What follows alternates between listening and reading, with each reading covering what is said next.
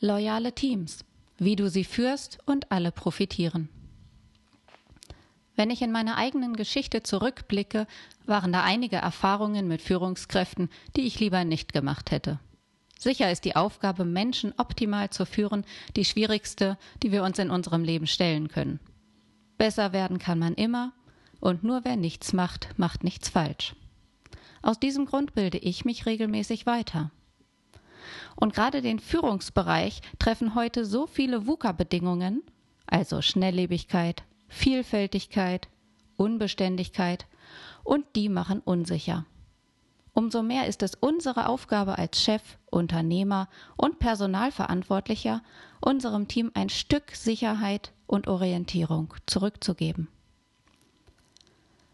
Wer Menschen führt, braucht eine gewisse Menschenkenntnis und das Einfühlungsvermögen, auf unterschiedliche Typen einzugehen.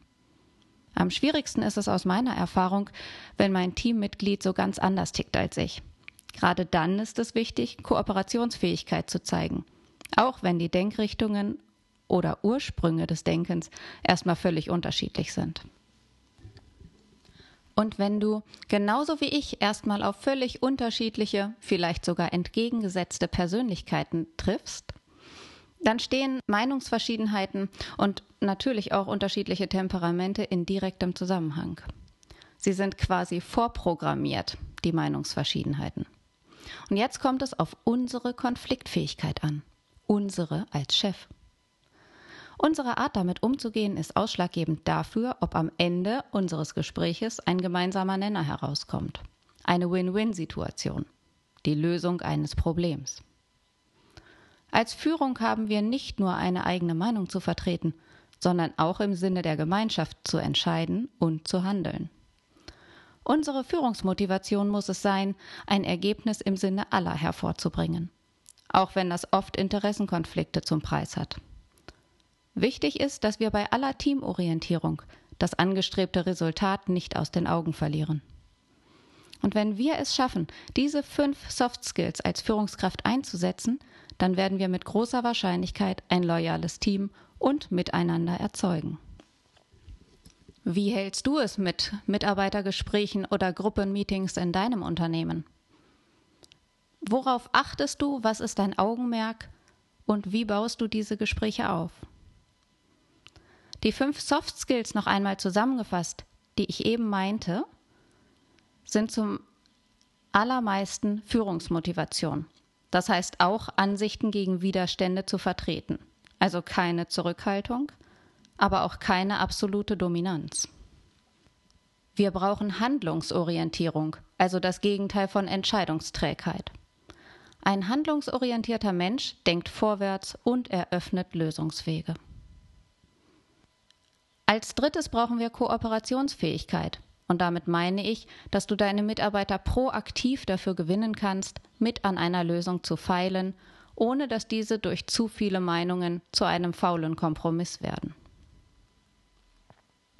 Und wenn wir Teamlösungen anstreben, ist Einfühlungsvermögen wichtig.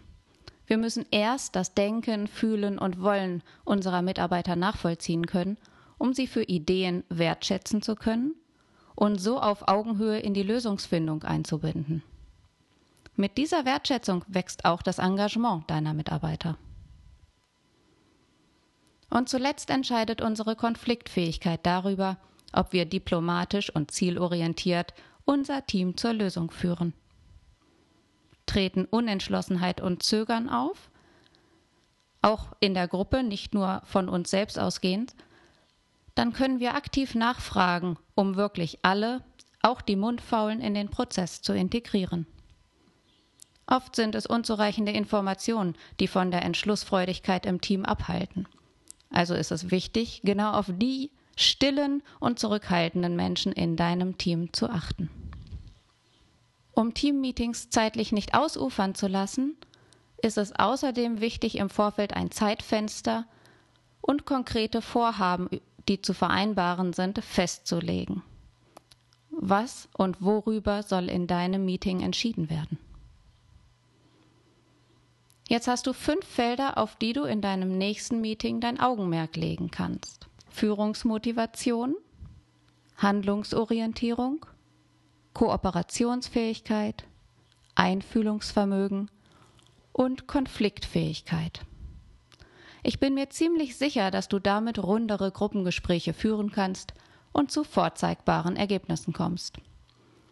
Und durch die Wertschätzung, die deine Leute erfahren, schaffst du eine angenehmere Teamatmosphäre und alle fühlen sich beteiligt und einbezogen.